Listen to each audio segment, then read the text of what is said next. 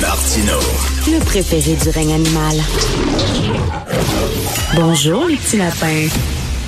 Alors, nous parlons de pensée critique, de religion, de laïcité avec Guy Perkins euh, qui revient de France. Guy, bonjour. Écoute, Guy, euh, ça m'est arrivé souvent de discuter avec des gens qui étaient croyants, puis qui disaient, ben, pour avoir une morale dans la vie, pour avoir un, un sens de l'éthique, il faut que ça s'appuie sur des valeurs permanentes, hein, des valeurs permanentes, c'est-à-dire la religion. Puis les gens qui n'ont pas vraiment de croyances n'ont pas vraiment le même sens de l'éthique aussi solide et de la morale que des gens qui sont croyants. Qu'est-ce que tu penses de ça? Ça m'effraie. Au départ, ça m'effraie profondément. Euh, D'ailleurs, ben, dans le texte que j'ai publié hier, euh, oui, sur ta page Facebook, qui, sur ma page Facebook, euh, je mettais une citation, une citation qui disait Vous n'avez pas besoin de religion pour avoir des principes moraux. Si vous ne pouvez pas déterminer ce qui est bien ou mal, c'est de l'empathie qu'il vous faut, pas d'une religion. C'est c'est pour ça que ça m'effraie. Puis, puis effectivement, il y a des gens qui vont dire littéralement que si du jour au lendemain, il y avait, il y avait plus le, le, compas moral de la religion qui pourrait à tout moment poser des gestes odieux. Et pourtant, moi, je j'ai pas ce besoin-là. Je crois pas. J'ai je suis athée. J'ai été élevé dans le catholicisme puis tout ça. J'ai même fait mon apostasie. Depuis que je l'ai fait, depuis que j'ai fait mon apostasie, que je, je j'ai que j'ai pas besoin de ces repères-là. Euh, Jusqu'à présent, j'ai euh, j'ai aucun aucun meurtre à mon euh, on, euh, on, peut avoir, on, peut avoir, on, peut, on peut avoir une morale impeccable sans nécessairement s'en remettre tout le temps à une identité divine. Ben c'est ça, parce que si c'était le cas, euh, d'ailleurs c'était l'essence de mon texte, que on, le voit encore. Euh, bon, il y a le, le, cas du cardinal Cyprien Lacroix là, qui, qui est ressorti dernièrement avec les allégations de, de, de gestes déplacés de nature sexuelle. Euh, bon, comme je j'insiste sur le fait que c'est encore des allégations, mais mm. l'Église catholique regorge, euh, on va, je, vais te donner des chiffres tout à l'heure, de cas justement d'abus euh, incroyables, alors qu'on se dit que ces gens-là, pourtant, qui sont les porteurs du, de, de flambeaux, de, des valeurs morales rattachées, à tout le moins, aux valeurs celles qui sont véhiculées par le christianisme, et c'est ça les a pas mis à l'abri de ces choses-là. Fait pour mm. moi, c'est une partie d'explication que euh, la, la, religion ne, ne, ne t'immunise pas justement contre les, les, mauvaises tentations. Et là, les gens vont dire ouais, mais c'est ça, mais c'est des humains faillis, puis euh, ils sont pas, effectivement, ils sont pas à l'abri.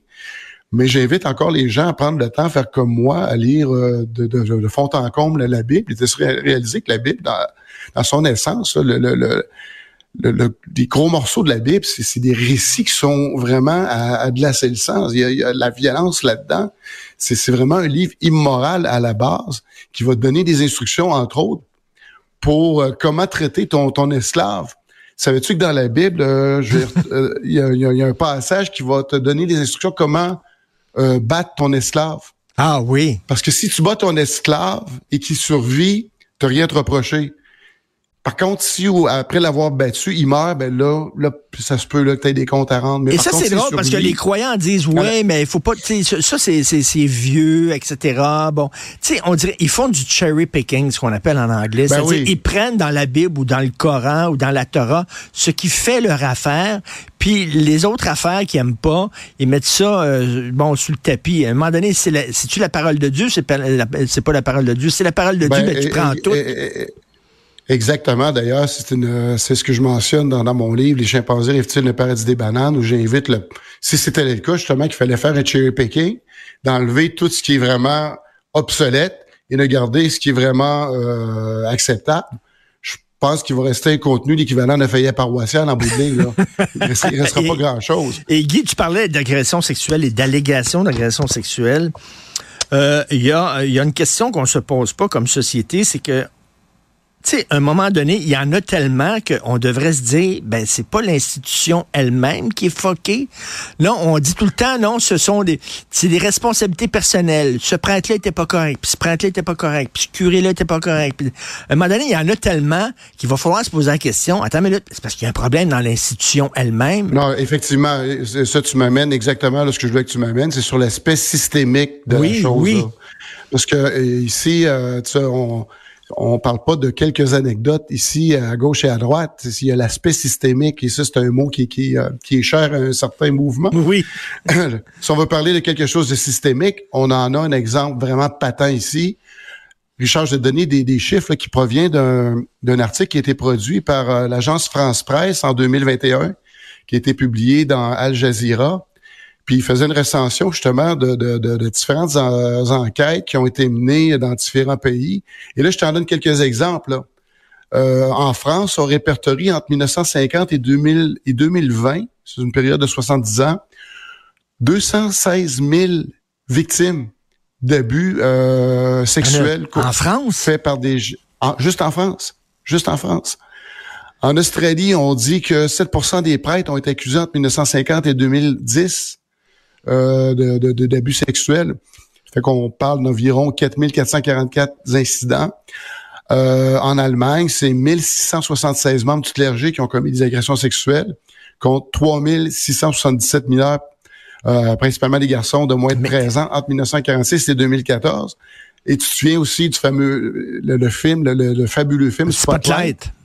Et qui mettait de l'avant justement la fameuse enquête qui avait été faite par le Boston Globe qui a justement mis au jour tout l'aspect systémique euh, du clergé, même qui, remonte jusqu'au Vatican, qui avait tendance à protéger ces prêtres-là qui étaient coupables d'agression. Fait qu'au lieu justement de les éjecter ou de les faire euh, juger par la justice, tout ce qui se trouvait à faire, c'était de d'une paroisse à une autre Mais, où il, allait récidiver. Et ça, euh, et, ça, et ça, pour reprendre le mot à la mode, ça, c'est systémique. Et, Guy, moi, je, lis souvent sur les médias sociaux, les gens disent Ah, mais si on permettait aux curés de se marier, il y aurait moins d'agressions contre les enfants.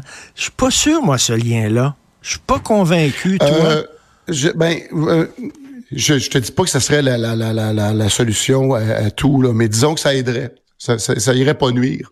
Ouais. Euh, parce que l'élément du célibat, je pense que là aussi, il faudrait qu'un jour l'Église se mette à jour.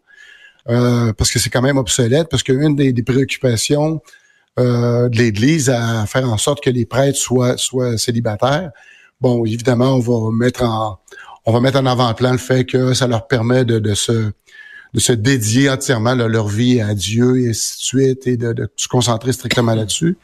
Mais euh, l'Église est aussi une, c'est une business, fait que les autres calculent le sous, que des prêtres soient mariés, qu'il y ait des familles, il y a un coût rattaché à ça. Ça fait qu'il y a aussi un côté économique de faire en sorte que les prêtres soient pas mariés. Puis aussi, il y avait une crainte que euh, les prêtres avec leur famille, il y avait des craintes que justement qu'il y ait une forme de népotisme, puis que des biens ecclésiastiques euh, passe aux mains justement de membres de la famille de ce hmm. prêtre-là au moment de l'héritage. Fait que justement, il y avait des préoccupations très économiques par rapport à ça. Et, très bon. Et, Guy, euh, si, si l'Église catholique était une entreprise, ça ferait longtemps qu'elle serait fermée. Elle serait fermée. On dirait, voilà, il y a un problème avec cette entreprise-là.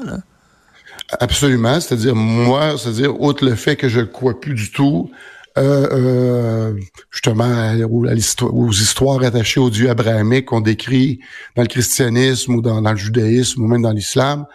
Euh, je me suis retiré de ça, mais aussi j'ai poussé ma démarche à m'apostasier parce que justement, je voulais pas que mon nom soit encore associé à cette euh, moi je, considère ça comme une organisation criminelle littéralement là. dès le moment que il y a des crimes qui sont commis puis que tu fais tout en ton pouvoir pour, les cacher. Euh, balayer ça sur le tapis pour les cacher, ben moi, tant qu'à moi, t'es une organisation criminelle. Exactement. Et les gens qui parlent de racisme systémique et tout ça, ben là, là ça, ça c'est systémique. Et ça, il y a un problème dans l'institution. Il faut vraiment euh, y faire face. Euh, c'est euh, sur ta page Facebook, ce texte-là. Et les gens peuvent aller le lire et commenter. Merci beaucoup. Guy Perkins, oui. En passant, je m'excuse pour ma voix. Je pensais revenir de France avec un accent. Finalement, je suis revenu avec une grippe. C'est dangereux en France. Salut. Ah Salut, Guy Perkins. Salut, Jean. Bye.